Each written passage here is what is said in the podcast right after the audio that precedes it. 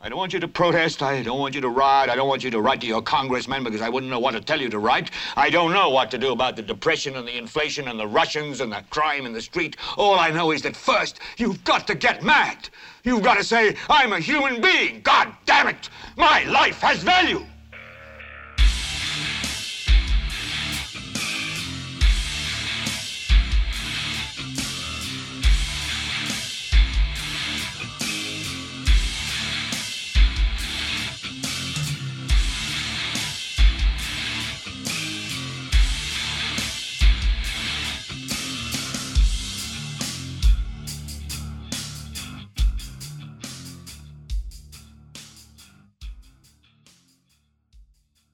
Esto es Gelbete para el Leviatán Podcast. Yo soy Carlos Rodríguez Dusan y conmigo está mi hermana Diana Rodríguez Dusan. ¿Qué me dice, Mae?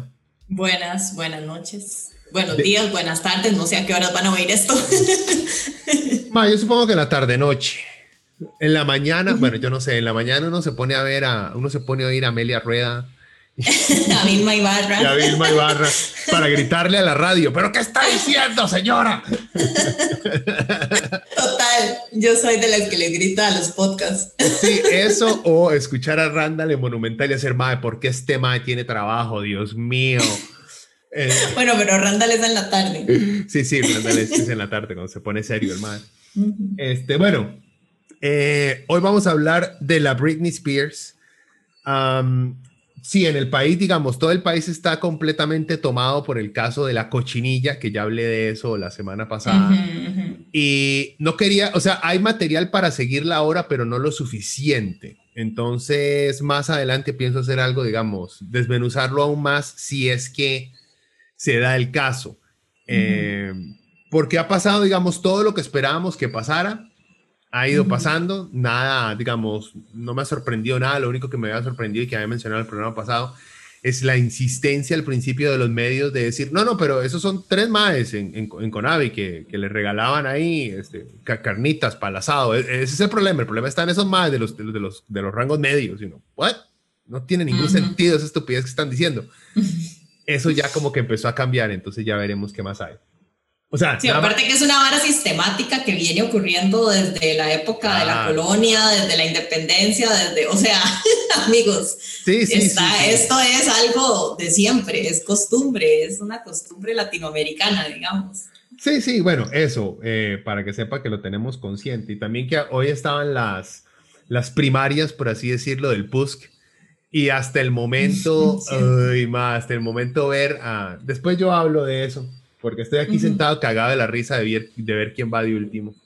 porque me lo esperaba, honestamente, pero no creía que podía ser tan, tan devastador la respuesta en las urnas eh, con respecto a uno de estos maes. Pero me pareció interesante hablar de Britney, no solamente porque es Britney, no solamente porque es nuestra generación, sino porque hay asuntos ahí por debajo muy interesantes eh, que vale la pena mencionar. Entonces, por eso le dije a mi hermanilla que ocupaba que estuviera en este, mae, porque necesitábamos hablar, porque esa era una época también en la cual yo odiaba fuertemente a Britney. Eh, y el pop. Y el pop en general. Había una guerra contra el pop. Sí, mae, o sea, era... era y ahora es ídolo, diva. Ajá, ajá. Britney. Pero bueno, la mae siempre fue diva e ídolo, ¿verdad? Eso... Sí, solo que para nosotros no, pero ahora como por la nostalgia y todo, y, y, bueno, por muchas otras cosas uno hace bien Britney, fuerza, hashtag. Y por la, Britney. Sí, después de sus, de sus, también tuvo varios posts ahí pro trabajadores, pro salario mínimo, mae. Con Rosita, Rosita roja y todo. Sí, sí, sí, sí, uno mae, Britney, o sea... Ahí estuvo Britney Marks, mae. Entonces, por eso también full apoyo. Bueno, dejemos, eh, entrémosle al tema. Quería. Sí, pero Santo, que antes de empezar con el tema, mm. ¿cuál es su canción favorita de Britney? Ay, mae. Ah, bueno, no, tengo. sí, tengo. lo que iba a decir era esto. Eh, traté, yo nunca me había escuchado un disco entero de Britney. Nunca. Y yo no creo que nadie que no sea fiebre de Britney se ha escuchado un disco entero esta madre, porque todo estaba en la radio, todo estaba en videos y todo el mundo se sabía, digamos, los, los singles que sacaban y se los memorizaban. me escuché el primer disco de Britney, es malísimo. y que tiene Baby One More Time. Baby One More Time, You Drive Me Crazy, Sometimes. Aquí lo tengo abierto. Ajá, ma, es pésimo. Qué hijo de puta disco más malo, ma. O sea, y, y, en niveles, y hay niveles de pop, digamos. O sea, hay cosas que uno, no sé, como que puede digerir de una manera más fácil. Pero es que el, el problema de ese primer disco no es, no es tanto la simplicidad de las canciones, sino como puede haber sido cosa de, de producción de la época, como que muy como que le hace falta grosor a las piezas, como que muy vacío, como que es literalmente una guitarra, un bajo y tal vez una máquina de batería por ahí y un pianito, pero todo como que muy muy tirado. Muy básico, muy básico. Sí, sumamente, es pop, no es, uno sabe que no es complicado, ma, pero más adelante, o sea, hoy en día las composiciones tienen como más fuerza, se escuchan más, más rellenitas, no. Las producciones, sí, sí, es otro, otro pésimo, nivel. Pésimo, no, pero de ella, la que, la que no es que me haya fascinado, pero ma, no me la podía sacar de la jupa, era la, Dirty. Toxic. Toxic. Ah, Dirty, Toxic. Dirty es de Cristina Aguilera. sí, Toxic, Toxic. No me confundan las divas, hágame el favor. Por el pitillo ese, por el... Ajá. Eso, claro, es que Toxic es un clasicazo ya. Ese, ese se me quedó. Y Mae, ahí la Mae estaba, digamos, en su... Ahora está guapísima la Mae y todo, y tiene un cuerpazo. Pero ahí estuvo, digamos, ese fue su momento más, más sex appeal de venta hacia adultos, digamos. Ya no, ya, no parecía una carajilla del cole como en el primer disco. O sea, ya en Toxic ya la más estaba más, más, grandecita. Entonces, ¿en cuál salió? ¿Saben toque para? Aquí, tengo los discos. A Toxic salió en el 2003, en su ah, tercer disco. ya estaba más grande. En bueno, más grande, entre comillas, pero sí, ya, tenía 21 años. 22, por ahí. 21, 22, sí. Imagínate, sí. Sí, porque Britney es de nuestra generación, man. Sí, sí, total. Britney de la, la Britney. Sí, sí, sí. Bueno, por, para mí, eh, exitazos de Britney, I'm a slave for you. O sea, un exitazo. Una vara que, que yo no podía era el video, como que la gente salía demasiado sudada y yo decía, madre, todo el mundo tiene que estar demasiado hediondo en ese video. Qué asco. Pero la canción me cuadraba. Y obvio, Work Beach You better work, bitch. You better work, bitch. Pero esa es fue la canción para hacer ejercicio, se las recomiendo. O sea, do it. ¿Eh? Just ¿Cuál do fue, it. ¿Cuál fue, qué canción cantó cuando se apretó a Madonna? Ah, no, esa ni sé. O sea, esa, bla. Digamos que toda la controversia fue solo porque se, se dio un beso, como, ni siquiera fue un aprete, fue un beso. Sí, sí, sí, o sea, bueno. Sí, sí. Bueno, en con, fin. Con, Madonna que no podía perder, digamos, que, que, no podía quedarse atrás, entonces ahí, ¡ey! Eh, santo que, porque era con Cristina Aguilera también. Ajá, santo que, santo que Willas. Que la que hachía, ¿cómo era? Libros de yo chinga por el mundo, primero fui yo. Sí, exacto. siéntense, siéntense, loncheritas. Bueno, bueno, mae. En fin, primero lo más importante, tenía que sacarlo del camino. Sí, sí, sí. No, no, no, pero para aclarar, o sea, es. Sí, es. Eh, Britney es un ícono, no me gusta y no le tiene que gustar a la gente la música de la mae para ser un ícono como.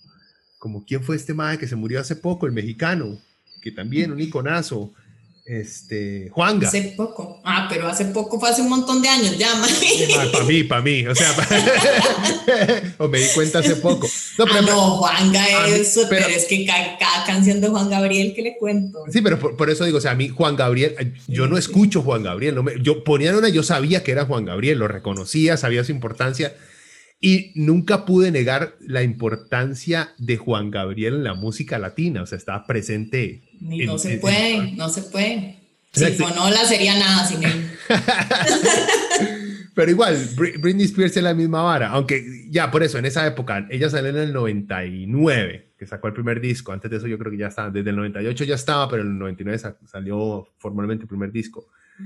Fue una época de, uno estaba este, terminando el cole, entrando a la U, entonces era la época en la cual uno es más repugnante y insistente en sus gustos, entonces era, vea, May, yo... Snob musicalmente. Exacto, todavía soy un snob musical, pero ya reconozco varas así como, no, sí, May, tal vara, pero en esa época sí era así como, May, qué asco, ¿cómo se le ocurre decir que a usted le gusta Spears, clarito? ya, entonces cosas han cambiado. Yo creo que todos a esa edad somos así. Agarramos algo y nos volvemos súper extremistas en cómo lo defendemos. En fin, bueno, sí, esa fue mi Toxic. Toxic es la canción de la Britney. Eh, bueno, ahí también en el documental, creo yo, que estaba viendo de Britney Spears, que los dos nos vimos, el, del New York Times antes de esta que creo que todo el mundo vio. Yo, lo, lo, había mencionado en un programa pasado, pero no lo había visto, nada más hice una mención de la situación, pero no había adentrado en el tema para nada. En el documental habla, ah, me pareció muy interesante porque era cierto que la época en la cual Britney y, digamos, y Cristina Aguilera estaban saliendo era la época que al mismo tiempo como que estaba explotando los boy bands. Ajá. Pink, Backstreet Boys, eh, habían otros ahí. NSYNC. Sí, ya dije. 98 Degrees. 98 Degrees. es que ahí estaba el esposo de Jessica Simpson. Eso le iba a decir, ¿dónde era que estaba ese Yo no sé qué cantaban, pero sabía que ahí estaba el esposo de Jessica Tiene que haber escuchado una pieza, porque esos putas estaban en todas Sí, sí. Bueno, esta madre como que esta madre logró surgir, digamos, en esa época también. Y, la, y su primera rivalidad, bueno, que trataron de vendernos eh, rivalidad que nos vendieron. Con Cristina era con Cristina Aguilera. las dos eran unas carajillas, pero entonces la diferencia era como Britney era la carajilla buena y Cristina Aguilera era la carajilla sucia que usted no le presenta a su mamá porque... Eh, es muy interesante también porque em, hay un libro que se llama 90 Beach y es sobre, sí, en realidad el título es bastante captivating Em, pero el, eh, se trata de cómo los medios de comunicación eh, hacían ver a las mujeres que tenían cierto carácter like a bitch, o sea, como una persona de ahí, como una perra. O sea, entonces habla también de cómo eh, cuando surge Britney, surge Cristina y surge de hecho este Gwen Stefani, ah, no sé si así se dice el nombre ah, su, etapa, su etapa que quería ser negra. Ajá, no, pero cuando ella surge, o sea, son como estas figuras muy American, muy, muy estadounidenses, muy rubias, eh, la chica de la casa de al lado y ta, ta, ta, y surgen después de que había empezado un movimiento muy fuerte de mujeres como en el rock o en la sección alternativa, digamos, de música, como Alanis, Morissette, como Fiona Apple, Tori Amos, la, ¿cómo se llama? La cantante de Hole. Oh, no, la, la, que mató a Kurt Cobain. Ya, ya, y bueno, ese es otro tema de lo de que la... Courtney Love, ajá.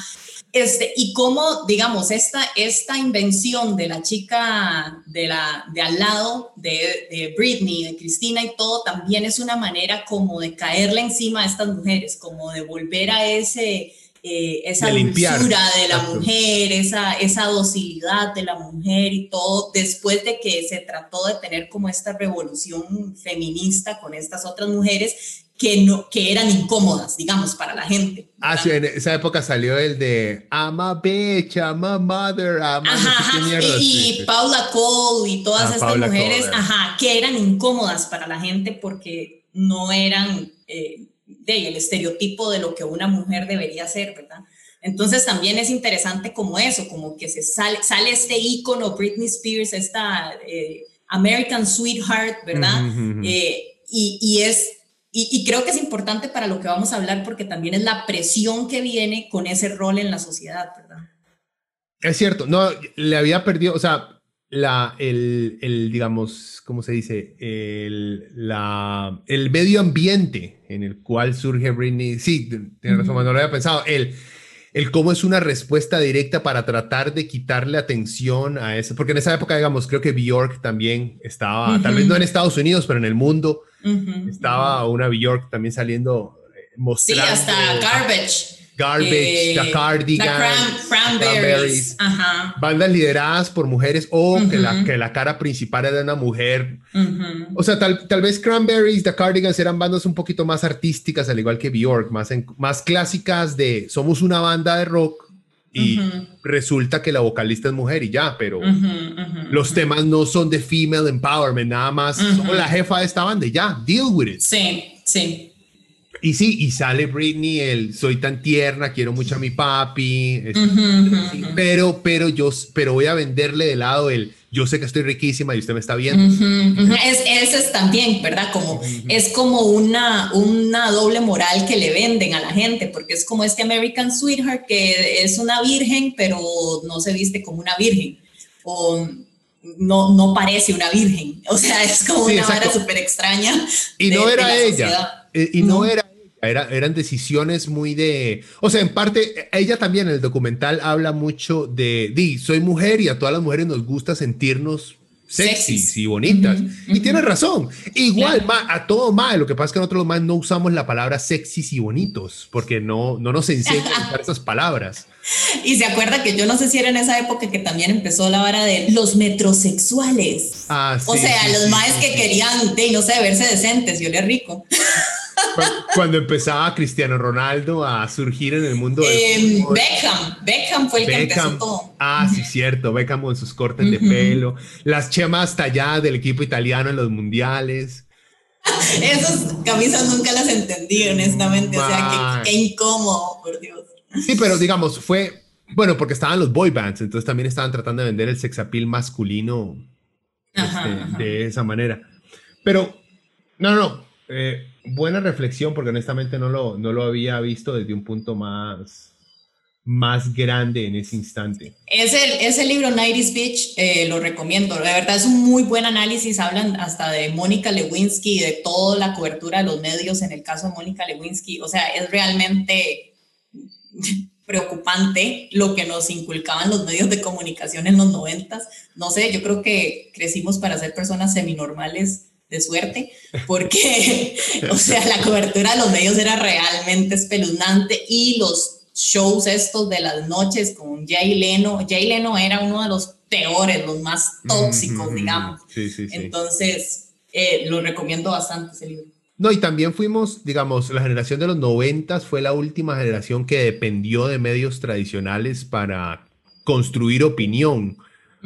O sea, eh, todavía en los noventas, finales de los noventas y principios del 2000 todavía, o sea, ya había internet obviamente, pero YouTube y redes sociales no, o sea, YouTube está dando creo que sus primeros pasos, Google Videos está dando sus primeros pasos, pero estaban dándonos, digamos, era, era todavía una cuna, un nicho muy pequeñito, no, no influenciaba la cultura pop del, del momento. Entonces nosotros como que crecimos guiados por lo, lo, lo, que los grandes canales o los grandes medios, exacto, y MTV nos vendían y nos decían que era cool. O sea, sí existía una revolución en contra de MTV, digamos, a fin, después del 2000 empezó, pero empezó, digamos, de la mano con esta explosión de Internet y de información. Ya, entonces también como que estaba, como que, como dicen los gringos, había un gatekeeper en esa época de medios este, tradicionales que nos vendían las cosas, que nos decían que era normal y que no. ya hoy cuesta mucho seguirle, digamos, a la estética pop, a la estética pop, por lo menos seguirlo con mainstream, ya no. Eso muy de, muy de viejitos, digamos. muy de boomer. Sí, muy de boomer. bueno, entonces vamos a hablar de esto. Queremos hablar de Rindy porque el 23 de junio ella tuvo una audiencia en, en alguna parte en California, en Los Ángeles, en alguna parte. No es importante el sitio, sino lo que aconteció, gente. Entonces, nada más para que estén al tanto, esto fue lo que reportó la BBC. Dice, la estrella de pop, o sea, Britney Spears, testificó este miércoles de modo virtual, o sea, apunte Zoom, o sea, típica pandemia, ¿verdad? Ante una corte de Los Ángeles, ahí está Los Ángeles, en el marco de una audiencia sobre la gestión de sus asuntos comerciales y personales. En una inusual y apasionado testimonio, Spears expresó su deseo de que la tutela bajo la que se encuentra desde hace 13 años termine, al calificarla como abusiva. Luego dice, le he dicho al mundo que estoy bien y feliz, pero estoy traumatizada. No estoy feliz, no puedo dormir, testificó Spears, según informó la cadena de CNN. Solo quiero recuperar mi vida, aseguró. Desde el 2008, cuando la cantante enfrentó una crisis de salud mental, su carrera, tratamientos médicos y finanzas han estado en manos de tutores legales en un arreglo conocido como tutela. Ok, aquí hago una pausa antes de seguir con la nota, porque va esto. Dice, desde el 2008, cuando la cantante enfrentó una crisis de salud mental, yo no vi honestamente, o sea, ahora viéndolo hoy en día, en el 2021, que la madre tenido una crisis de salud mental. O sea, o sea eh, sí, no, digamos, no como lo pintaban los medios, no ah, con este nivel De, de, la maestra loca. Porque no se a, eso, a, eso, me refiero, a eso me refiero. Sí, sí, sí, no se utilizaban como términos eh, como decir es que está pasando por un episodio de depresivo o de ansiedad o... estrés postraumático. sí. Sí, no, no se hablaba de eso, era como, di, la ma enloqueció. o sea, básicamente eso era lo que le decían a la gente, ¿verdad? Por eso, o sea, aunque esté bien redactado, o sea, sea, digamos, esté en punto el decir que fue una crisis de salud mental, porque crisis de salud mental, muchas cosas. Yo creo que todos, todos lo tenemos en algún momento, Exacto, una crisis de salud mental. Pero una crisis de salud mental la sufrimos absolutamente todos en todo momento. La ansiedad, eh, de picos altos de ansiedad, es un momento de una crisis de salud mental. Claro. Lo que estoy diciendo es que BBC lo redacta como es, lo que pasa es que lo deja tan abierto este, que, se puede significar cualquier cosa. Exacto. Y también puede ser que le están dejando tan abierto porque muchos de esos récords médicos no se han hecho públicos. ¿Ya? Y no sé si es que no se han hecho públicos porque Britney, bueno, Britney no tiene eh, poder para hacer nada, ¿verdad? Entonces, no, si esos récords médicos no han salido, no es porque ella no quiera, es porque simplemente no, no, este, su tata no le ha dado la gana soltarlos o los abogados o lo que sea, no ha habido un, un eh, no se han soltado esos documentos. Entonces, por eso, a, lo que voy es que viéndolo desde afuera, los eventos que se llaman una crisis de salud mental, yo no los veo para nada fuera de lo normal o irracionales ahora. Me acuerdo en el momento cuando pasó, me acuerdo de la noticia, las fotos de Britney, y me acuerdo porque todavía estaba en una época en la cual justo en eso, digamos, estaba yo sacando la, mi, mi primera revista en línea. Eh, hablando soletarro. Entonces, imagínense, estaba en mi pico de elitismo metalero, de todo es una mierda si no tiene un doble pedal y una voz cultural. Entonces, me acuerdo de haber reaccionado como la mayoría de gente y haberme creído el, ah, sí, la más enloquecida, por si es una mierda todo eso. Ya, hasta ahí, pero no lo analicé ni nada. Pero ahora, tomándole una, volviendo a ver los hechos por los cuales dicen que la madre tuvo una crisis de salud mental, madre, nada que ver. O sea, la madre actuó como cualquier ser humano con sentimientos hubiera actuado en el momento que lo hizo. O sea, oh, esto no tiene, no, o sea, no tiene ni pies ni cabeza. Es más, hasta para la época, hasta para la época, catalogar lo que la madre, los eventos, y ahora hablamos de ellos, madre, es una, es, es una ridiculez. O sea, llegar a ese nivel fue una estupidez. Sí, yo no, o sea, yo honestamente con este caso yo no entiendo cómo alguien pudo, o sea, puede estar presa, porque es casi que estar preso 13 años por, por eso, o sea, por, por eso, una crisis de salud mental, que fue una crisis que, que todos tenemos, pero yo no veo muchos artistas, los artistas en general sufren muchas crisis de salud mental, o sea, Robert Downey Jr. ha sufrido no sé cuántas crisis de salud mental. Eh, este, Kanye West, no sé cuántas crisis de salud mental ha sufrido. Eh, ¿Quién era el otro? Ah, Charlie Sheen. O sea, cosas que uno hace. Eh, yo no los veo a ellos con una tutela de 30 años por las crisis de salud mental que han tenido. Pero Britney sí. Courtney Love. Sí, Courtney Love también, o sea, bueno, y en su época Kurt Cobain, o sea, es decir, ¿cuántos artistas no han sufrido crisis de salud mental y yo no veo ni uno y, y, estoy hablando precisamente también de los hombres porque es muy extraño que usted vea algo así, que digan que un hombre está, que, que no, no está en su capacidad para tomar su las riendas de su carrera. Sí, eh, digamos, ahora le entramos a ver si existe, bueno, para en todo va a existir un ángulo, este, no, de feminismo, porque suena como estúpido pronunciarlo. De género. Exacto, de problemática de género, sí, en todo existe porque está impactado porque di, hay este, el género de masculino y femenino, o digo, ay, ya me enredé. Eh, ese, es, el sexo, ese es el sexo, el, el género hombre o mujer, este, está en todo lo que hacemos porque es el mundo en el que vivimos. Pero sí, vamos a entrarle a eso, aunque se lo digo desde ahora, yo no lo veo, yo sí siento que, digamos, decir que todo lo que le pasó a Britney en ese aspecto fue por algo machista me parece simplificar el... No, no, no. Porque también ella en las mujeres es el único ejemplo también. Sí, no, yo siento que esta es una capa, una capa más de ah, las capas que están En, en, este, en esta situación. A lo que me refiero es que ah, yo nunca había visto un caso así ah, en nombre, ¿verdad? Tampoco, tampoco. Pero, pero, pero no, no, no, no estoy diciendo para nada que esto sea solo una cosa de género y que no, no, es, simplemente como para añadirle una capita más ahí de complicación al asunto. Ok, ok, nada, nada más lo digo porque sí, sí, sí, obviamente que sí hay, lo que pasa es que no, no creo que sea el fundamental. este, y después, después hablamos de, de el, el, post de Facebook que hizo Patricia Mora con respecto a la renuncia de la fiscal.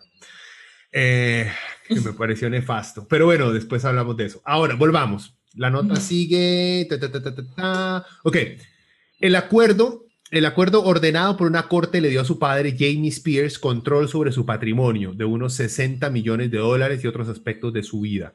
La cantante ha intentado despojar a su padre de ese poder mediante mecanismos legales. Exigió, por ejemplo, que se le removiera un dispositivo intrauterino para optar por la opción de tener más hijos, dice Britney. Quería quitarme el, el, DIU para poder intentar tener otro bebé, pero este supuesto equipo no me permite ir al médico a hacerlo porque no quieren que tenga más hijos, declaró. La cantante también eh, Dijo también que el litio, la medicación que alguna vez le dieron contra su voluntad, era tan fuerte que se sentía embriagada y no podía mantener una conversación. Dice, he estado en negación, he estado en shock, estoy traumatizada. La artista de 39 años, sin embargo, dijo que su padre deseaba hacerle daño. El control que tenía para dañar a su propia hija es 100 mil por ciento, a él 100 mil por ciento le encantaba tenerlo, dijo.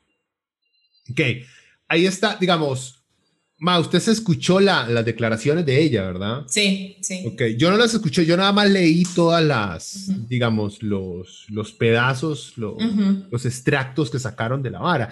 Y lo que más ha indignado a la gente es, eh, no es tanto prisión, porque en prisión por lo menos dejan a los prisioneros tener un poquito de, intimidad. Ajá, ajá.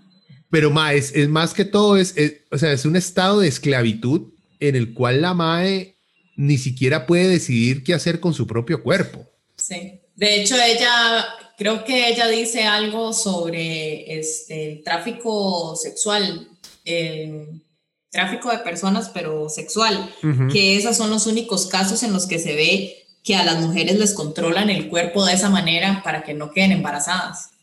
O sea, es que digamos, de verdad que esto todo suena a como que la familia la tiene esclavizada para la plata que ella produce, porque también se habla de que el, papá la obligaba a hacer ciertos shows y a seguir con como con tours y shows y todo, aunque ella estuviera agotada.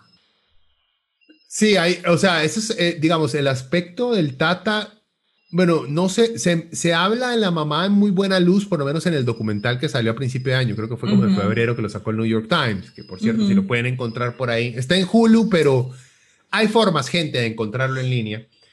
Este, eh, o sea, es bueno, pero siento yo que le faltó un poquito más como de profundidad en ciertas varas.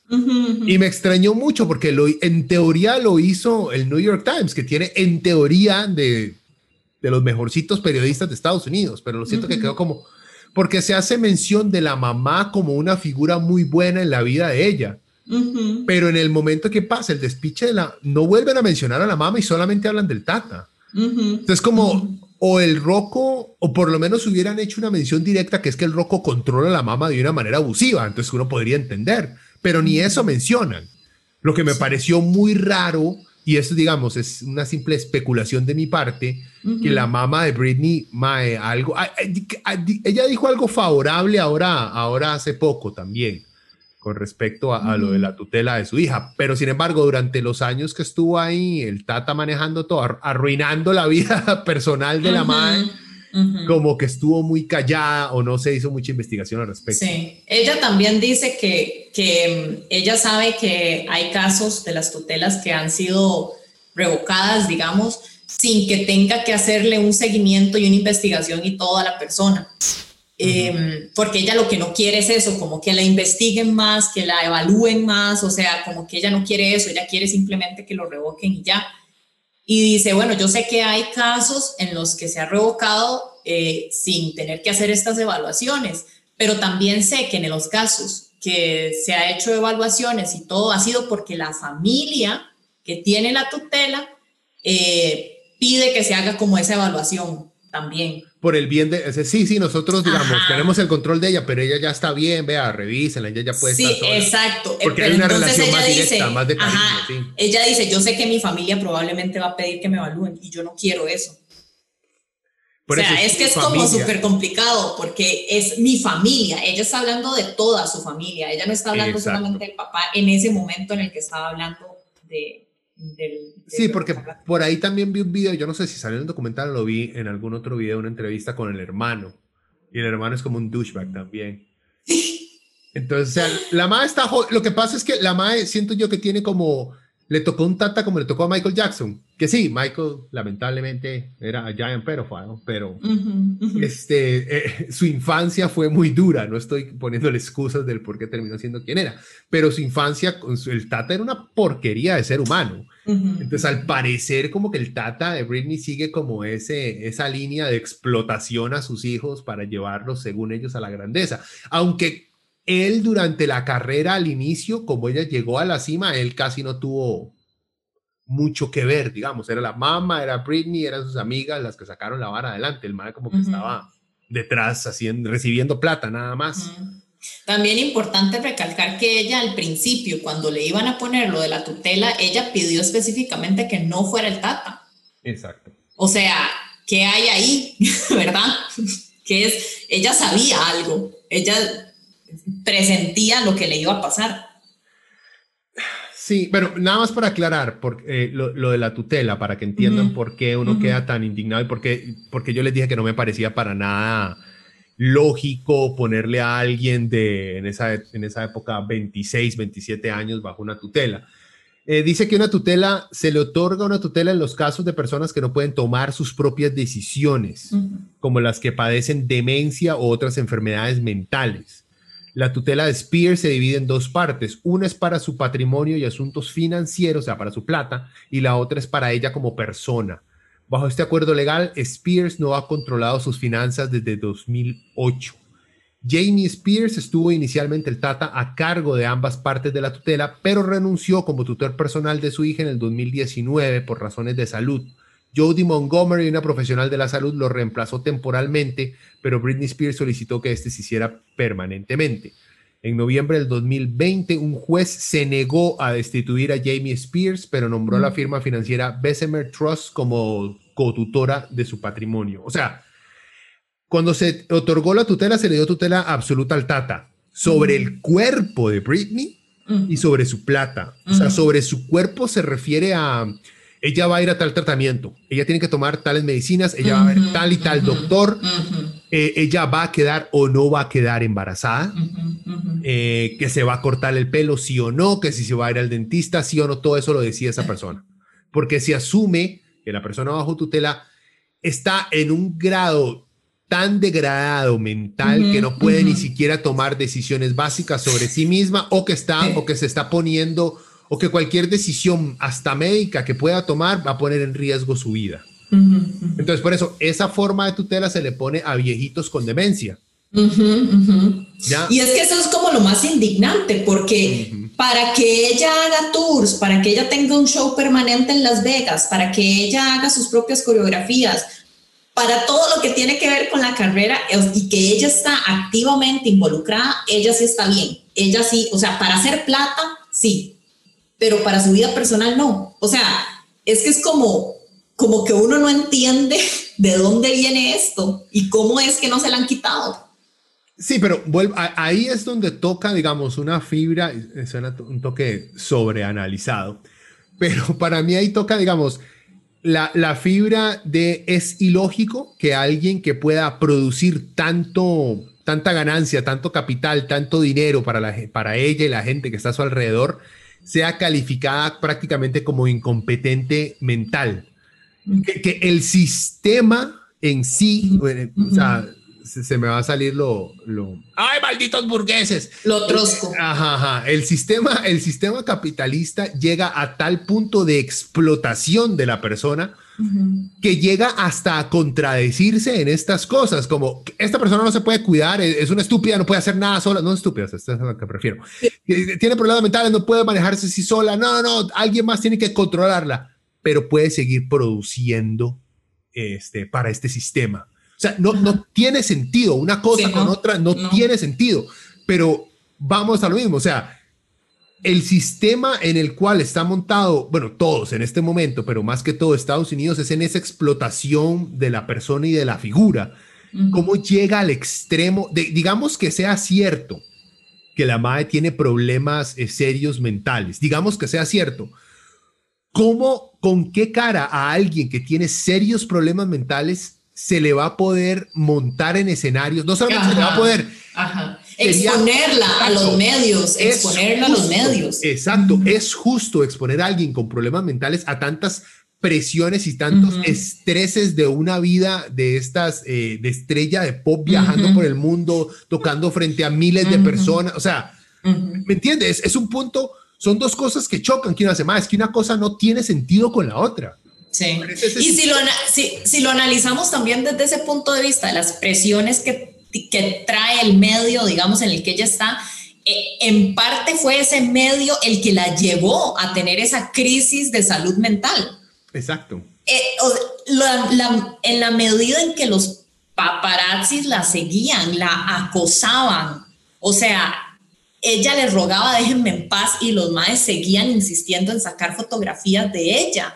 O sea, eso tiene que joderlo usted mentalmente, porque no, no es normal, no es normal que usted no pueda tener una vida así, salir de su casa y que no estén mil fotógrafos tomándole fotos a usted y si usted sale en pijama a sacar la basura, van a publicar esas fotos en revistas. O sea, Sí, como, es imagínense eso, imagínense, bueno, termine, termine. Sí, no, no, como eh, eh, es, es esto, es exponer, digamos, todos sus, todas sus intimidades a los medios de comunicación. Y eso fue lo que la llevó a esa crisis. O sea, esta constante presión de los medios de que usted es una mala madre, vea cómo usted está criando, vea, hay fotos de cómo usted alza a sus hijos, de cómo usted los carga, de que usted se tropezó con un bebé. O sea, ¿qué? Todo eso estaba documentado. El, el, que ella saliera de fiesta con sus amigas, mae. O sea, si documentaran todo lo que uno hacía a la edad de 20 años, imagínese lo hechos leña que estaríamos todos mentalmente. No, por dicha nosotros no había todavía Facebook cuando estábamos en el Exacto, o sea, imagínense, eso es lo que yo digo, ya la gente, los adolescentes tienen que tener mucho cuidado porque ahora en redes sociales pues todo eso se filtra, pero eh, en esa época, digamos, ser una estrella de pop y ahora también es, tiene que ser demasiado agotador mentalmente porque es el bullying que le hacen si usted se le sale un rollito, es el bullying que le hacen si usted se le veían ojeras, es el bullying que le hacen si usted salía con tal persona y terminó con esa persona. Es absolutamente cada detalle de su vida íntima. Que eso le haya llevado a un colapso, digamos, de salud mental y ahora la y está bien seguirle exponiendo a eso aunque eso haya causado es que no tiene sentido. No por eso es que no tiene sentido. Lo que digo es no tiene sentido pero buscan una manera de hacer que tenga sentido porque es algo que está produciendo demasiada plata entonces, no importa, no importa, honestamente, detrás de eso, no importa la salud mental de, en este caso, de la camarada Britney, no importa la salud mental del trabajador, hay que seguirlo explotando porque aunque esté calificado, aunque nosotros mismos lo califiquemos como loco, todavía nos produce un montón de capital, entonces vamos a seguir exprimiendo a esa vaca porque de ahí le sacamos todo el jugo necesario. Y es digamos, en parte si uno se pone a sobre, igual, sobre analizar las cosas, uno ve, digamos, la misma, en la misma relación de capitalistas burgueses explotando trabajadores en minas, por ponerlo así. El Tata de Berlín no ha hecho ni picha no tiene ningún hijo de puta talento. Y el MA está exprimiendo y controlando a ese trabajador y sacándole toda la plata posible, sin hacer ni mierda, pero porque un sistema le dice, no, sí, usted, usted está arriba, porque la otra, porque el, trabajador no sabe.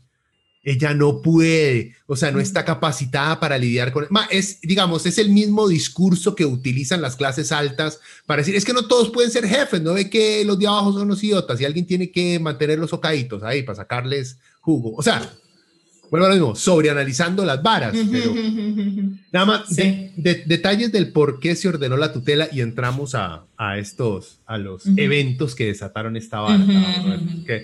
Eh, bueno, eh, Spears comenzó a comportarse, Britney Spears comenzó a comportarse de manera errática en el 2007, después de que finalizara su divorcio con el rapero Kevin Federline. ¿Alguien sabe una canción de Kevin Federline? Nadie, no, no, nadie, sabe quién es ese mae. ¿Saben quién es ese mae? Porque se casó con Britney Spears. Hay algo que sí le voy, algo que le voy a dar. El mae era un videorzazo incompleto. Ah, sí. No hay duda, no hay duda alguna. Pero hay que darle algo al mae. El mae era guapo. Okay. Y hay, man, ¿cómo es? Mimbos. El mae era un mimbo, un mimbo vividor. Ya era un, este, un, un ¿Cómo es? Eran estos era un sugar baby que tenía una sugar mama. O sea, vea. Pero una sugar mama de su misma edad o menor, digamos. No, el ma es como tres años mayor que ella. Sí. O sea, están bien, están bien. O sea, no, no, no había bronca en ese sentido. Pero sí, que fue un biorzazo de la gran puta. Y ahí cayó la pobre. Pero ahí, vuelvo a lo mismo. Ahí cayó la pobre Britney. Pero usted ve al ma en esa época. Ma, el ma era guapo. El ma era guapo, tenía buen cuerpo y le interesaban las mismas varas que ella, bailar, el pop, la música. Mae. Ya, y ponerse ahora, ¿cómo se fue a ver fijado? Ya, mae. Y tras de eso pensé que él era bailarín. Él no era bailarín antes. También, también. De ser rapero, entre comillas. Él fue bailarín, trató de ser rapero, trató de ser actor. Él ha tratado de ser varias veces, pero nunca se va a quitar de encima el título de ex, esposo, ex esposo de Britney Spears. Bueno, ella perdió la, la, custodia de sus hijos con este mae. Okay. Una serie de incidentes públicos despertaron preocupación por su bienestar mental y la estrella generó titulares por afeitarse la cabeza y golpear el automóvil de un fotógrafo con paraguas. Ok, hagamos un... Paremos aquí. La gente empezó a llamar a Britney loca. Y Porque se afeitó la cabeza. Exacto. Mae, o sea. Ajá, ajá. Esa es, una razón de decirle a, alguien que está loco. Y no, no es a alguien. Ahí sí yo le doy lo, eh, el ángulo de género. Porque si hubiera sido un mae que se afeita la cabeza así, no hubiera sido tanto el shock de los medios. Pero fue una doña. Una mujer bonita, que tenía una, una, cabellera hermosa. O sea, ¿cómo? Es que solo una loca puede hacer eso. Solo una vieja loca. Solo una vieja loca quiere dejar de ser Ajá, bonita. Exacto, sí. Femenina. Solo una vieja loca quiere dejar de ser femenina. Y las fotos que ponen de ella ahí, que salen en los tabloides, más son las fotos más horribles que pueden haber, que todos tenemos cuando dice, más son todas para tomar una foto y uno se está moviendo que todos tenemos de esas. Bueno. No, imagínese tomar, o sea, la foto que le tomó el fotógrafo desgraciado ese, que ahí lo entrevistan en el documental, y el mae se hace, el, se hace, bueno, el loco así rajado, el mae, ay, no, jamás, no, nosotros no tenemos la culpa de nada. Ese mae que le tomó esa foto, o sea, ella le dijo, déjeme en paz. La prima de ella le dijo, váyase. Y el mae insistió, insistió y con la cámara en la cara de ella, o sea, Usted se imagina la cólera, la cólera, y después de que no le hayan dejado de ver, ver a sus hijos, que le hagan eso. O sea, yo también le reviento el parabrisas al mae, lo siento, pero es, que, Sí, sí, sí, estamos de acuerdo. nada más, nada más para, aclarar, para aclararle para que se indigne más. O sea, este la vara. Usted ve en el documental, sí, los tabloides escogieron las fotos en las que ella se ve más fea y en la que sale golpeando el, el vidrio del carro del mae. Ok. En el documental también hay video, porque el Ma y su compa también tomaron video de la vara. Le sacaron fotos a ella dentro del carro, porque ellos primero se la tomaron en una gasolinera y ahí estaba sentada ella, seria, deprimida, con su estúpido chihuahua, porque todas las doñas en esa época tenían que tener un ridículo chihuahua. Era la moda Paris Hilton. Exacto, la moda Paris Hilton, la época de, las Party Girls. Entonces, ahí le toman fotos y está ella con su cabeza pelada y la madre sigue estando guapísima aunque estuviera así, pero, pero no escogieron ninguna de esas fotos. ¿Me entiendes? Ahí, ahí, se nota la mala intención de mostrarla desde un ángulo en específico. Ahí no hubo confrontación en la gasolinera y desde la gasolinera le dijeron, Mae, no, deje de tomar fotos, que no, que ahora no, que estamos pasando por un momento muy feo. Y ahí se fueron ellas dos a la casa del mae a ver si la dejaban ver a sus hijos. No se explica si, o sea, el mae ya tenía la custodia, ella quería verlos y el mae como que porque era muy tarde no la dejó. No sé exactamente por qué, pero el mae no la dejó ver a sus hijos. Y fue ahí cuando le dicen que no la va a dejar ver a sus hijos, ella sabiendo que había perdido la custodia de sus dos carajillos cuando los maes están tomando fotos y la mae ahí es donde enloquece y agarra a, a, paraguasos el carro del mae. que no le hace nada al carro, no le hace nada. Completamente justificado, mae. O sea, ahí sí. Nadie, nadie iba, a soltar una lágrima si la mae agarraba al, al, hijo de puta fotógrafo y le partía esa, ese paraguas en la pura eh, Y eso es algo que yo no entiendo. O sea, ¿cómo es que los paparazzis esperan que actúe la gente. O sea, ¿cómo es que ellos se sienten indignados cuando alguien los ataca de esa manera, cuando ellos están en la cara de la Porque son basura, todo el tiempo? o sea, ¡ah! ¡Los odio! ¡Mataron a Lady D! no, ma, eso es una conspiración reptiliana. Es otra vara. Eso fue el nuevo orden mundial que mandó a matar a Lady Di. Claro, claro. Estaba, estaba, ¿cómo es? Haciendo, este, staring, ¿cómo es? The pot. ¿Cómo es que dicen los? Sí, sí, staring the pot. Sí, ajá. Lady D. Se estaba metiendo con las lagartijas ahí de la realeza, madre. Había que acabar con ella. No, o sea, a, lo que voy es esto. Vea, o sea, toda la, a lo que hablamos hace, hace un momento el catalogarla a ellas como una crisis mental desmedida que hay que meter en el hospital, porque le quitan la tutela de su hija, porque se divorcia aquel mae, los dos presentan papeles para quedarse con los carajillos, pero hay mucha evidencia, digamos, el de poner al carajillo enfrente manejando. Ajá, manejando. Ok, ok, es una estupidez. Sí, señores, es una estupidez.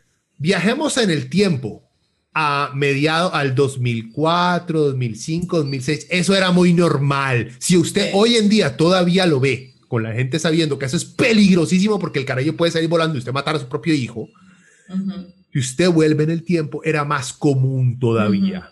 Eso no quiere decir que ella sea una mala madre. Tomó una pésima decisión en ese momento, sí. ¿Por qué? Porque culturalmente en esa época la gente hacía estupideces más. Y además de que tomó una mala decisión en ese momento y ella explicó por qué hizo eso, porque había paparazzis alrededor tomándole fotos al carajillo en el asiento trasero y ella como que quería calmar al hijo porque el bebé estaba llorando y se estresó y lo agarró y lo puso enfrente. O sea, esa fue su primera reacción como de protegerlo de los paparazzis que estaban atrás tomándole fotos.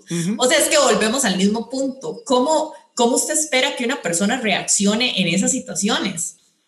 Sí, Sí, o sea, a, lo que voy es que ella nunca ha estado loca. No. Ella nunca ha estado loca, ella nunca ha actuado como una loca, ha actuado siempre como un ser humano que llega a un punto y reacciona y, y, y lo ha hecho de una manera sumamente tierna, mae. Si usted ve, usted no vio Bjork agarrando a una periodista. Ah, sí, no, Bjork sí le dio durísimo. Y fue porque trató de tomarle una foto a su hija o a su hijo, no sé qué. Mae, pero la reventó contra el piso, mae, le dio horrible. God damn it, Bjork. Sí, sí, sí, sí, sí. O sea, es que, es que digamos, como que cuando eso pasa yo digo, sí, no, la violencia es mala, pero es que yo no me puedo imaginar en esa posición. Yo seguramente con mis problemas de manejo de ira también haría lo mismo. O sea, es que es demasiado el acoso que le, que le hacen a Sí, y hay una diferencia.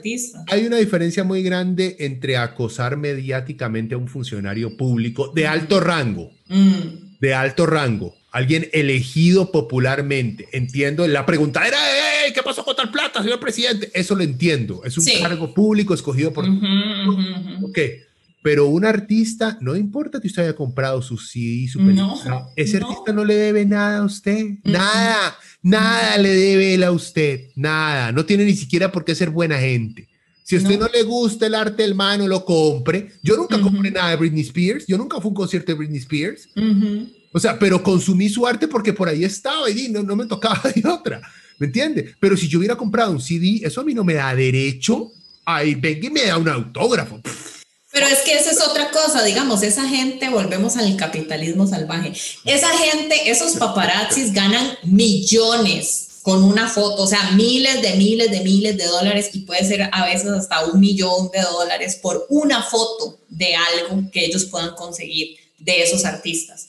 ¿Por qué? Porque se venden en estas trashy magazines, como dicen en Estados Unidos, estas revistas de chismes, que la celulitis de Jennifer López y uno, oh, big deal, o sea, todos tenemos celulitis en todo, mae, o sea, como estas cosas, pero como que la gente sigue consumiendo estas revistas también porque Hollywood trata de vender esta imagen perfecta de estos artistas. Entonces, hace la plata por todo lado, ¿verdad? Hace la plata vendiendo la imagen perfecta en las películas, en las series, en lo que sea que hagan los artistas, en los conciertos, pero después hace plata también destrozando esa misma imagen porque la gente, sí, o sea, la gente se regocija sabiendo que no son tan perfectos. O sea, porque es que nadie puede ser tan perfecto. Entonces a mí como que me da satisfacción ver que Jennifer López tenga celulitis en el culo, porque es que no puede ser que tenga ese culo esa vieja. O sea, ¿me entiendes? O sea, como que la sociedad está tan fucked up, mae, que de los dos lados, por los dos lados consume, consume la perfección porque es que qué lindo ser así de perfecto, pero qué rico verlos no ser perfectos. O sea, es que estamos levantarlos para poder destruirlos después, levantarlos y esperar que son perfectos. Y a, mí me ha pasado, no me ha o sea, me pasaba más carajillo. Eh, por eso, bueno, yo siempre he tenido el lema de, yo no quiero conocer nunca a ninguno de mis héroes, nunca, nunca.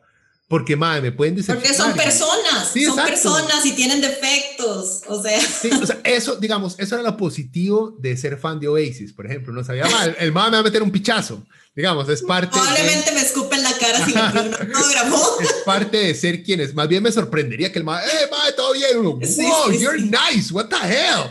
Más bien estoy indignado. Yo esperaba la cuecha para decir, Liam me escupió. Exacto.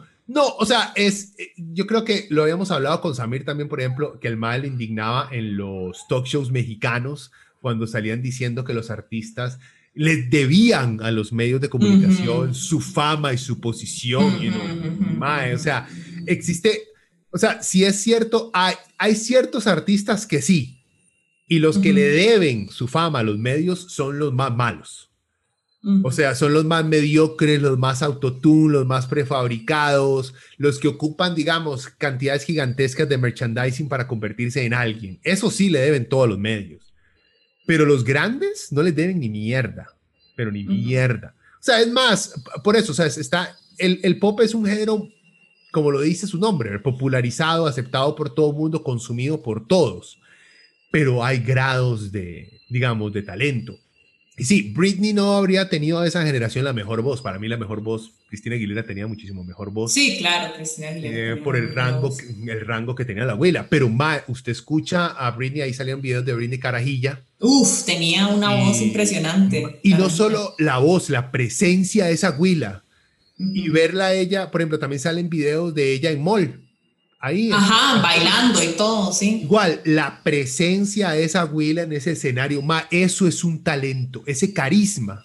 El carisma que tiene, no es solo la voz, es el carisma también. Exacto. Porque hay vocalistas muy buenos, pero el hijo, uno lo ve, hace, ¿quién es esta rana que pusieron ahí arriba? Por Dios. El pedazo de escoba que hay ahí que ni se mueve. Ajá, no tiene sentimientos ni nada. Exacto. No, no, no. Entonces, como que Britney tenía este talento desde los 10, desde los 10 años, también dándole vuelta a, volviendo, digamos, un, toque a lo, de género. desde, desde que era pequeñita también la, insinuación, y esto no es solamente a ella, se lo hacen a todas las mujeres y ahora se lo hace también a todos los hombres carajillos. Ya tiene novio, ya tiene novia. es, es, una pregunta, digamos, muy es de esas preguntas de qué bonito está el día, ¿verdad? O sea, que la gente hace porque no sabe qué más decir. Sí, sí, como una muletilla ahí. Sí, es una muletilla social que se utiliza, pero deberíamos profundizar un poquito más cuando hacemos ese tipo de preguntas. Ya, porque sí, yo entiendo, yo, my, eh, yo creo que yo lo he usado también por nervios y no saber qué preguntarle al Willa o a la Willa y tratar de quedar bien, de que le puedo hablar a los carajillos. O sea, eso ha cambiado ahora que tengo hijo, ya los ignoro más que antes, pero, o sea, ha cambiado.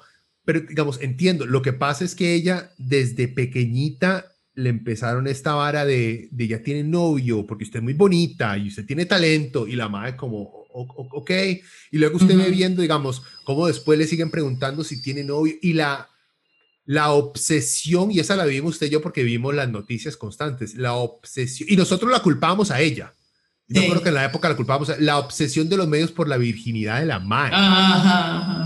Que vio que en todos, o sea, cada vez digamos, al menos la mayoría de mi círculo, que éramos una bola cínicos, cada vez que se hablaba, es que Britney dijo que ella es virgen y todos nos cagábamos de la risa. No, hijo de puta, ma, ¿qué va a ser virgen esa madre?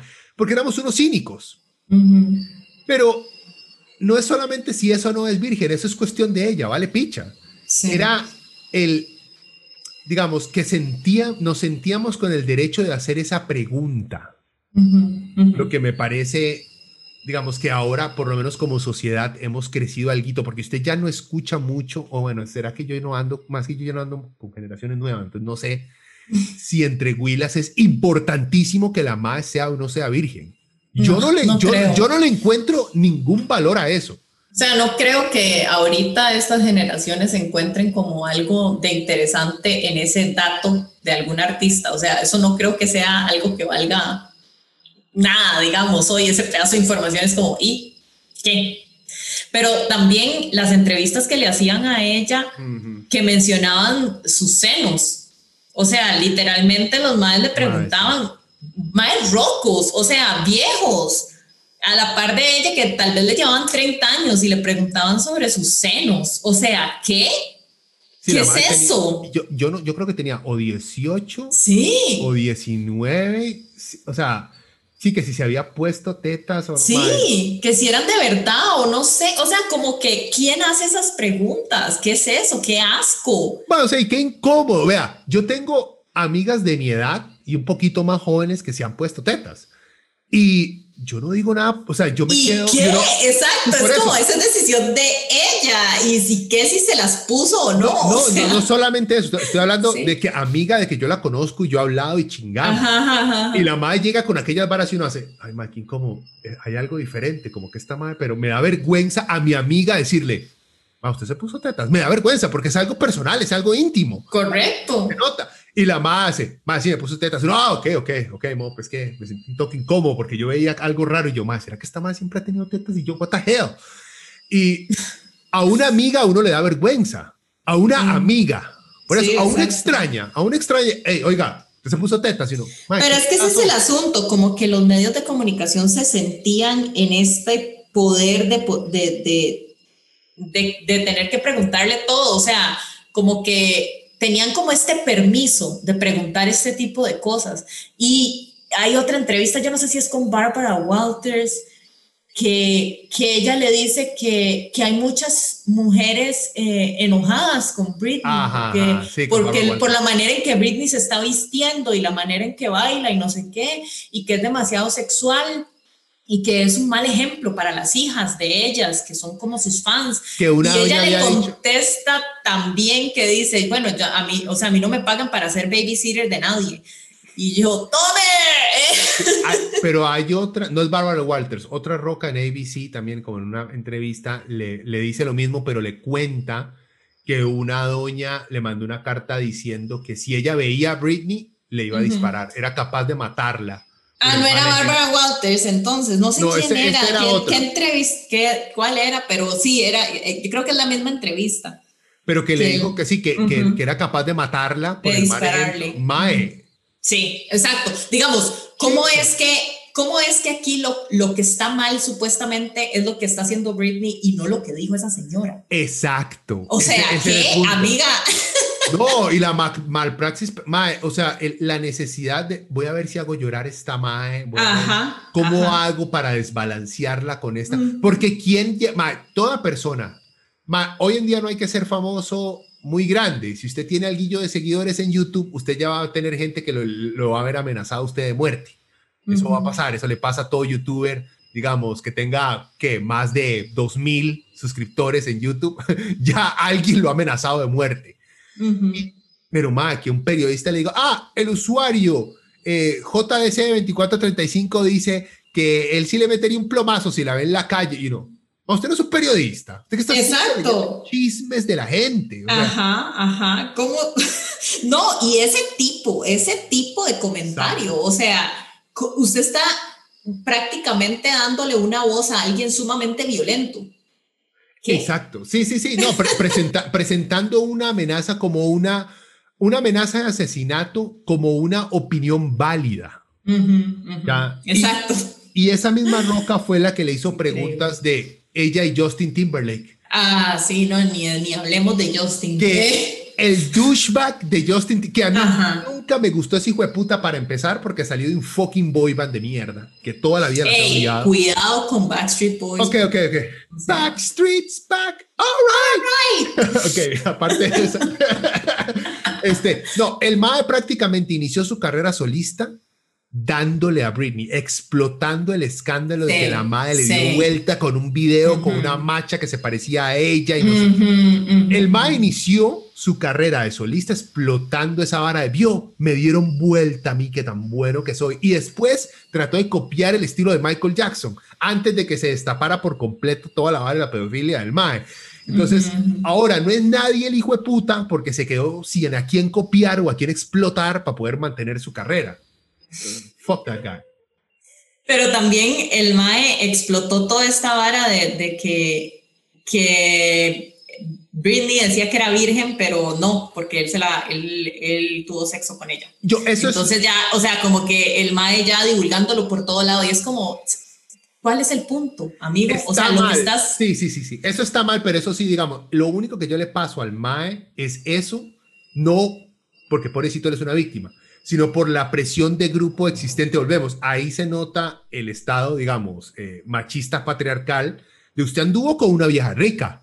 No me venga a decir que no se la cogió, planito. Manda huevo. Pero por eso, o sea, también que douche, o sea, es que sí, sí, muy, por muy, presión social que haya, bla, bla, bla. Lo, o que sea, les, lo que les estoy diciendo es que yo, de lo que yo le he dicho, el iniciar su carrera conscientemente explotando los rumores de que ella le dio vuelta, eso fue una vara consciente, planeada, con tiempo de antemano. Pero dar esas entrevistas también con esas preguntas, o sea, yo no, creo que, es que esas preguntas no estaban planeadas. El maestro sabía que le iban a preguntar eso fijo y él ya tenía que tener una respuesta planeada para ese tipo de preguntas. pero no, no respondió de una manera, digamos, caballerosa, ¿no? Estamos de acuerdo. responder como todo douchebag lo que, explota la fama de su ex. Lo que, lo que, estoy diciendo es que en mi pirámide de por qué Justin Timberlake es a piece of shit, esa no está en la parte más, en la parte más alta está su primer video de me sí, sí, Cry Me a River, Cry Me a River. Ahí estás, ahí está, ahí está, e, ese es la primera. Por allá abajito está su vara de sí, me, me cogí a la vida más rica que todo el mundo se quiere coger. You know, wow, dude.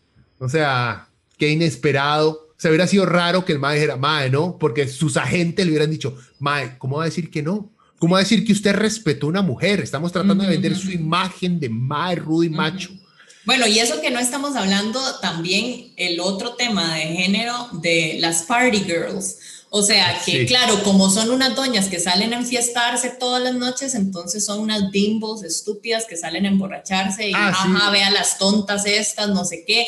O sea, todo eso y tomarles fotos cuando se salen, cuando salen de los carros para mostrar los calzones, que si llevan calzones o no llevan calzones. Ah, bueno, sí, había una foto de sin calzones que uno hace, Jesus de todas ellas, de Lindsay Lohan y de, y de Paris Hilton, y es como, wow, amigos, o sea, esta es su vida, realmente, o sea, revísese, mae, mándese a ver, o sea, su vida es tomarle fotos a doñas mientras se bajan del carro. Wow, wow, wow, realmente tu carrera me inspira, amigo. De ellas, digamos, lo, lo peor, sí, claro, y estaba el tres mujeres saliendo a tomar guaro, que son esas putas. Exacto, exacto, esas zorras, esas bimbos, o sea, todos los más hacían eso, todos los más de la misma edad de ellas hacían eso, salían en grupos de hombres a tomar guaro. Ah, pero no, había que señalarlas a ellas. No, y el de solamente viejas saliendo a tomar guaro sí es algo, digamos, muy característico de género porque malo lo vemos en, en toda subcultura eh, cuatro doñas metaleras que salgan solas a tomar guaro, más que las van a criticar. que son esas cuatro, esas cuatro borrachas putas que andan ahí siempre, siempre, siempre solas, mae. You know, what? Son cuatro. ¿Cómo es Exacto, ¿cómo es que están solas y están todas ellas? no, pero yo tenía, se lo pongo así, porque yo tenía un, un compa, un compa ecuatoriano, que una vez salimos eh, en Chepe, mae, estábamos en un bar en la, en la antigua calle La Amargura, y estábamos ahí sentados tomando guaro, y el mae se voltea sorprendido pero contento a la vez. No está bien el comentario del mae, pero el mae legalmente estaba contento. Ma, a mí lo que me sorprende es aquí este montón de mujeres que salen a tomar guaro solas, mae. O sea, es increíble. Es que en Ecuador no se ve esas cosas, sino holy shit. O sea, mae, estamos hablando del 2003-2004, mae. Bueno, pero es que estamos hablando de que a medida que vamos más para el sur, más machistas. también. o sea, el machismo incrementa porcentualmente. Hasta en Argentina que los maes vinieron de barcos, ¿verdad? De barcos. O sea, o sea, en Argentina el machismo es súper fuerte. O sea, es una vara. No, es uno, es, uno, de los países con, con, la tasa de femicidio más alta, supuestamente, de América. O sea, es, no, no, y uno lo ve en la publicidad, o sea, y todo ese mundillo publicitario en Argentina es súper machista, pero así, eh, y eso se, o sea, uno lo empieza a descifrar no solamente en los anuncios argentinos, sino también aquí viene mucho publicista de Argentina. Y ahí usted lo empieza a notar fuertemente, o sea, los pensamientos que tienen esos maes. Hay, hay una vara, bueno, quería Estoy en la misma con usted, porque Argentina, o sea, en respecto de machismo es... Aunque los más ya lograron lo del aborto legal, ¿verdad? Sí, eh, puede ser muy, que... Bien, muy bien. Sí, sí, ah, está, digamos, como en todo lado, está habiendo cambios importantes. Eso no elimina los pero... pero... no elimina el machismo que existe en Sudamérica, que siento que es mucho más fuerte que el que podemos ver en Costa Rica, que, que ya somos machistas, digamos pero siento que es muy fuerte también por la parte, digamos, de, de los homosexuales y cómo se trata la población LGBT, o sea, eso también refleja mucho el machismo, cómo se trata a esas poblaciones, ¿verdad? Es nada más para poner el contexto en América en el que estamos, o sea, podemos estar mejor y tenemos que trabajar para estar mejor, pero hay que ver quiénes están más atrás también, porque ahí podemos caer si nos descuidamos, ¿verdad? una última cosa que quería mencionar rápido es, digamos, es rebuscado, es rebuscado, pero quería mencionarlo, que es, y yo estoy a favor de sí, Free Britney toda la vara. Eh, eh, bueno, antes, de, antes de ir terminando, para cerrar, ¿qué es lo que va a pasar con Britney ahora? Después de esto, bueno, se va a esperar, porque esta fue una audiencia en la cual nada más se le iba a escuchar a ella sobre su situación, algo que no había pasado antes. Y la jueza le dijo, bueno, madre, ocupo que usted entonces traiga este, la petición formal de que usted quiere que se le quite esta vara para iniciar el proceso a ver si se le quita o no. O sea, no sabemos todavía si a la madre le van a quitar la tutela. Todavía está bajo esta tutela. Ella tiene que iniciar los procesos legales para ver en qué queda. Honestamente sería, si se aleja de los medios de comunicación la vara, no creo que le quiten la tutela.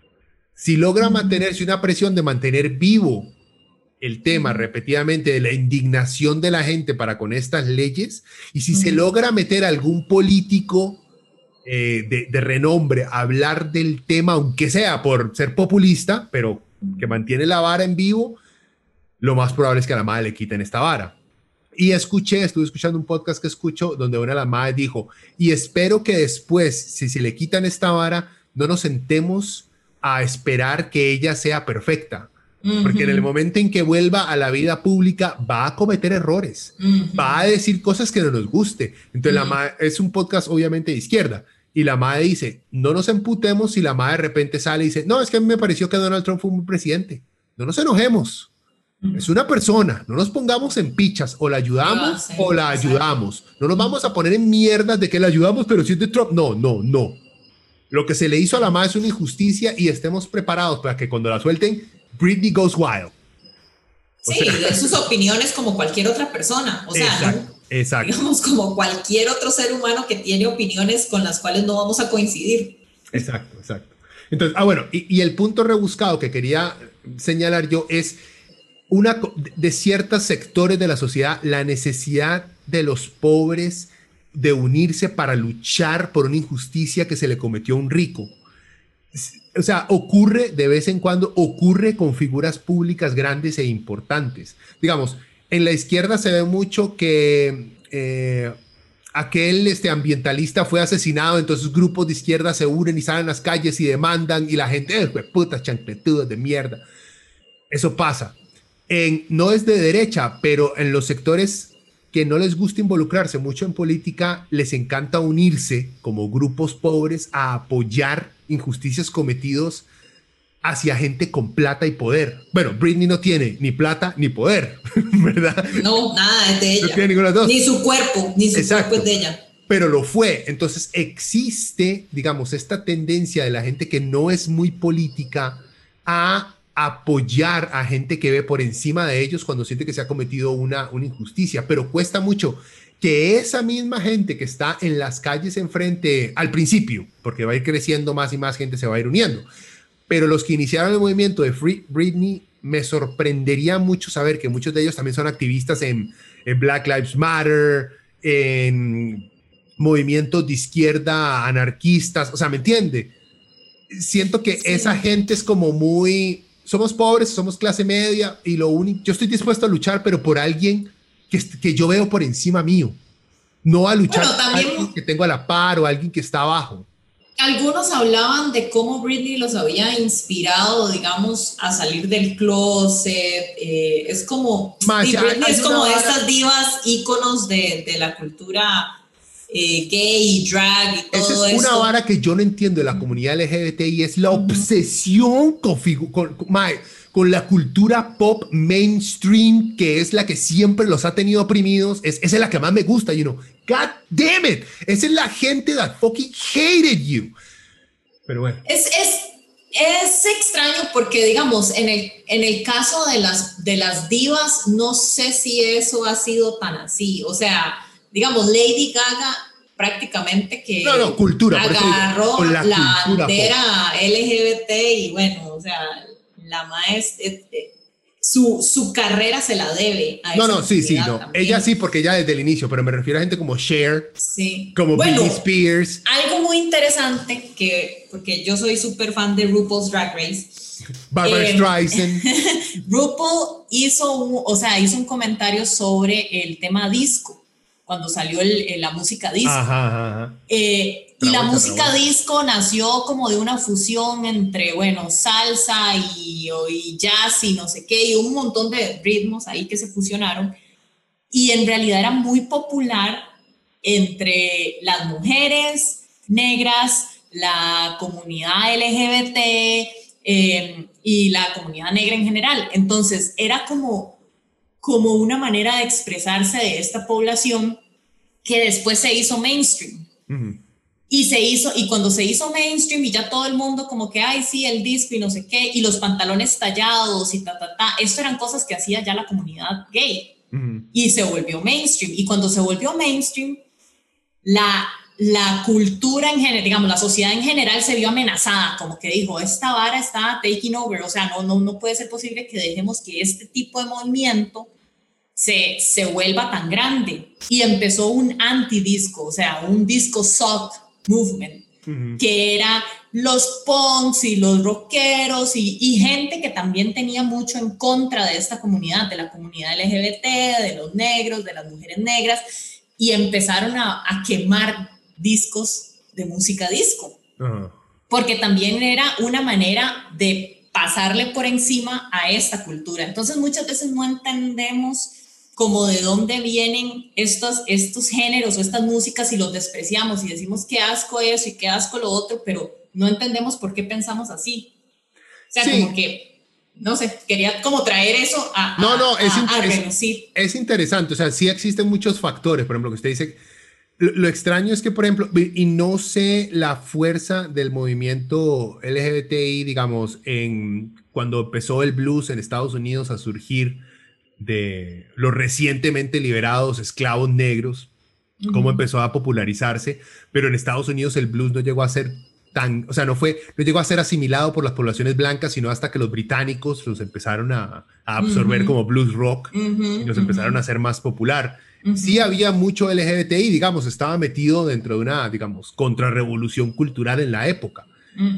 A lo que voy es que son modelos, digamos, artísticos revolucionarios que en su momento, digamos, nacieron, por así decirlo, revolucionarios y artísticos y fueron creciendo grassroots desde, desde sus de raíces reales de la gente, pero el pop de los, no, de los 90, del 2000, el actual, es algo sintético, que no Sí, es algo muy mainstream, no viene como de un movimiento A eso, a eso es a lo que me refiero, o sea, si, si alguien de la comunidad LGTBI me dice, ma, es que a mí lo que me gusta es, a mí me gusta el disco porque el disco tenía, nació de los barrios de no sé qué y empezó, ma, no hay problema. Esa no, esa no es la gente que se la tiene usted montada en políticas o en la sociedad que pasa diciendo que usted es un degenerado y que hay que matarlo. No el pop está creado para que sea consumido por la sociedad de bien. Y la sociedad de bien para que lo consuman las masas. Y, las masas son las que tienen a las minorías aplastadas, A eso es a lo que me refiero. Es por eso digo, yo no entiendo y puede ser por lo que usted dice, porque deben porque puede haber ciertos movimientos que tienen raíces que yo no he visto que tengan. Por ejemplo, para mí tiene mucho sentido que exista una comunidad este gay que le gusta mucho el New Wave of British Heavy Metal por el simple hecho de que Judas Priest y Rob Halford era gay y él trajo mucho este, el look de los bares este, sadomasoquistas gays que habían en ciertas partes de Londres. Entonces uno, ma, tiene todo el sentido y es contra, digamos, contracultura en el momento. Ya, eso tiene mucho sentido. Y hay una comunidad LGTBI también punk muy fuerte, ma. O sea, bandas, digamos, eh, bandas feministas hecha solamente por lesbianas, hay un pichazo, ¿me entiende? Existe como ese, pero porque sus letras y su poder es directo, es atacando a quienes tienen el poder. lo que a mí me, me sorprende es, como le digo, es cuando, cuando artistas mainstream que nunca hablan en sus canciones o tienen mensajes directos en contra del poder, ganan tanta popularidad dentro de una comunidad que lo que necesita a veces es, digamos, algo de, apoyo directo. Por eso dice usted, y Lady Gaga, sí, madre, pero esa madre desde el inicio fue, o sea, mis compas gays y yo, y ya. Sí. A esa madre no la meto en, la bolsa a ella. Estas divas creo que también empiezan como a filtrarse en, este, en estas eh, comunidades por mucho por el drag, o sea, por la cultura drag de, este, de ya la cultura drag en sí es transgresora porque son hombres vestidos de mujer. Entonces, ya ahí es como le explotó la jupa a la gente. Ah, Hay un hombre vestido de mujer, me explotó la jupa.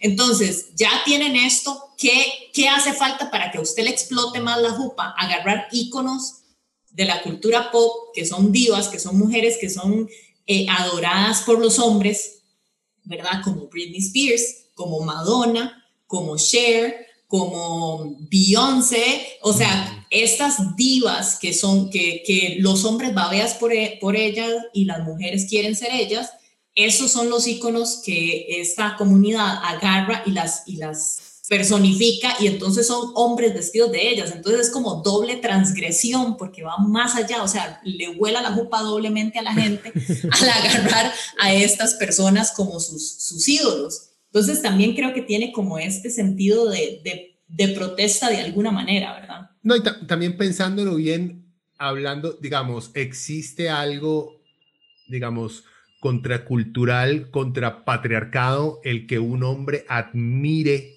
a una mujer. Entonces, por, ese, por ese lado, porque es muy raro. ¿quién es? Casi siempre a un hombre se le pregunta, ma, ¿quién es su héroe? Y se implica hasta en la pregunta que es un mae. Sí, o sea, ¿cuántos niños tienen por su héroe favorita una mujer? Exacto. O, alguien que ellos quieren ser como esa persona, una mujer. Exacto, y carajillos que digan, mi heroína es, ay, no sé, iba a decir algo súper old school, Claudia Paul. este es como... No, o con superhéroes. Mi, mi, mi, superhéroe favorito es la Mujer Maravilla, un chiquito que diga eso. Sí, de una vez ay, van a ver rocos y otros tatas, ¿qué le pasa con esos playadas? No, o sea, ya es como, pero ¿qué tiene de, ¿qué tiene de gay?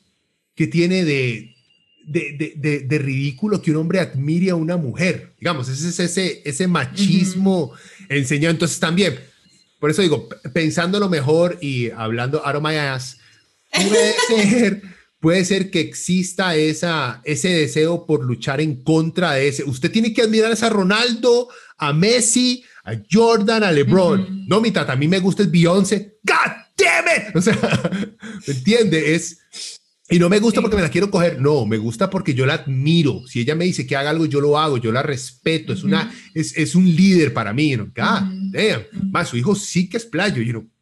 Why? Exacto, es que, es que es, una manera también de, de, de romper esos moldes y esos estereotipos. Yo siento que también, o sea, la música de Britney nunca fue, o sea, nunca, nunca dijo nada homofóbico, nunca, ella nunca expresó nada homofóbico, tampoco he sentido como que Beyoncé lo ha hecho o Madonna. Madonna también es un ícono de la comunidad LGBTI porque ella adoptó el Vogue, o sea, ella hizo famoso y mainstream el Vogue, una vara que era así súper discriminada porque era de la cultura LGBTI, de, la, de, los, de las personas transgénero, de, de los gays de, de, Nueva York, o sea, como que también por eso es una ídola, porque la Maya agarró algo de la cultura de ellos y, y la mandó al mundo y el mundo entero hacía Vogue por ella. Entonces les ayudó como a dar pasitos hacia adelante en su lucha, ¿verdad? Sí, bueno, viendo el reloj, Free Britney. Y quería nada más. Entonces, bueno, eh, heroína. Ay, que yo, que yo respete. Bueno, está esta, esta maecilla Meg Myers, que no me canso de, de oírla y, y, decirle a la gente que la escuche. Ah, Meg Myers, ajá, sí, sí, yo la oí. Y me recuerdan ciertas canciones a, a Fiona Apple. Sí, y es, no sé, tiene como un Asperger raro la madre. Pero eso la, eso la hace más interesante y más atractiva. No solamente, o sea, no, no, no en el aspecto que guapa y qué rica esa madre. No, es, más que pichuda es esta madre. O sea, por ese lado. Eh, y no sé, y en, en, el ámbito deportivo, ma, es que cuesta que tengamos héroes mujeres por el simple hecho de que hemos ocultado, digamos, el deporte femenino por tanto tiempo. Es que eso es, los medios de comunicación tampoco, o sea, nos, nos ponen muchas heroínas eh, deportistas enfrente, o sea, como que todo es para, para los Me acuerdo, masculino. Más grande fue que Claudia y Silvia Paul, las hermanillas alemanas nicas que le trajeron medallas a este país, qué irónico este, y bueno, Shirley Cruz, futbolista también, pero son, uno no las ve. Hannah Gabriel. Hannah Gabriel. Yo creo que Hannah ha sido la nueva revolución de alguien que uno puede admirar. Y ahora Yocasta Valle también. Ah, sí, la De origen nicaragüense también, creo. Ya, ma, este país tanta mierda que hablan. este, pero sí es difícil, es difícil por la exposición. Estamos como acostumbrados a, a tener a tener, ah bueno, en Metal Girl School, banda buenísima. Ahora está de moda este, Nervosa, una banda brasileña también de puras huilas, muy buena las más. O sea, sí existen, pero también los medios, o sea, la, la, dominación masculina de ciertas áreas no es solamente porque seamos buenos y tenemos más tiempo haciéndolo. No, es porque no, no, no nos exponen hacia ciertas, hacia, ciertas nociones. O sea, me cuesta mucho que una generación de carajillas pop digan, sí, mi, mi banda favorita es Girl School, una banda de, de maes, de, de doñas de los ochentas que tocaban heavy metal. O sea, cuesta mucho porque nadie habla, las menciona, las expone. También a estas niñas, ¿qué les queda? De sí, mi, mi, heroína musical es Britney, es, es... Bueno, y eso es otra vara que también di, como que la mujer se rezagó hacia esas áreas, ¿verdad? No, no, no, usted nena, usted canta pop, usted canta baladitas, usted tiene que ser tierna. Y, y, los maes en el ambiente del rock eran sumamente machistas, o sea, lo decía Andrea Echeverry cuando, cuando en el documental este de Rompamos Todo o Rompan Todo, eh, ella decía, era muy difícil, cuando empezamos era muy difícil, yo era la única mujer en estas giras donde todos eran hombres y era sumamente difícil lidiar con tanto, con tanta testosterona y tanto machismo, porque el rock era una vara de hombres, entonces las mujeres no tenían, o sea, las mujeres tenían que abrirse un espacio así con uñas y dientes. Entonces también tenemos que tener eso en cuenta, ¿verdad? Estos boys clubs que no dejan que las mujeres entren, que también dificulta el, el, el camino eh, para que las mujeres puedan también tener estos espacios y, y, triunfar en estos espacios. Y usted lo ve desde, desde que están niñas, o sea, lo ve ejemplos de amigas de, de, de, mi hijo, o sea, es, son carellas que las exponen a cosas que que cosas para princesas. Tienen que ser para princesas. Y usted como es una princesa escucha esto. Entonces, este tipo de música es para princesas. Esto es lo que usted escucha. Nunca hace, vea, este es el nuevo disco de Behemoth. Esto es lo que usted, va a escuchar es Black Death Metal. Solamente Tata Star hacen eso con los hijos. Pero Tatas, digamos, mainstream, se enfocan en guiarlas hacia esa cultura pop superficial a donde tienen que ir las princesitas ¿ya? Y de ahí, por algo tampoco crecemos en otras áreas, ¿verdad? Si no los, si no los criamos bien. Mm. En fin, pero ese es un tema largo que deberíamos también sentarnos a hablar. Sí, sí, sí. Porque está interesante. Eh, bueno, dejémoslo hasta ahí. Ya saben, Free Britney, gente. Free Britney. Y no escuche, o sea, apóyenla. No escuchen los discos, my god damn it. Escuchen solo los best hits. ¿eh? Sí, hey, puta disco más. Los, los hits, los solo hits. Si quieren escuchar buena música, ya les dije, está Meg Myers. Entren, esa Will es buenísima. O váyanse old school a The Cardigans, a Terciopelados, o sea, más. Ay, pero qué importa, si quieren bailar con Slave for You, tienen mi Vea, usted hace, usted hace, usted hace con su culo lo que usted quiera, por eso yo no tengo problema. Pero si me está pidiendo una recomendación, y ya puedo decir, yo he escuchado un disco entero de Britney. Ya no estoy hablando así por hablar mierda, no, ya lo, me senté y lo oí. Y lo más justo posible, más malísimo. está lleno de hits, pero es malísimo. Tampoco. Bueno, fue un placer. Ok. Pura vida. Bueno, gente. Pura vida. chao. Chao.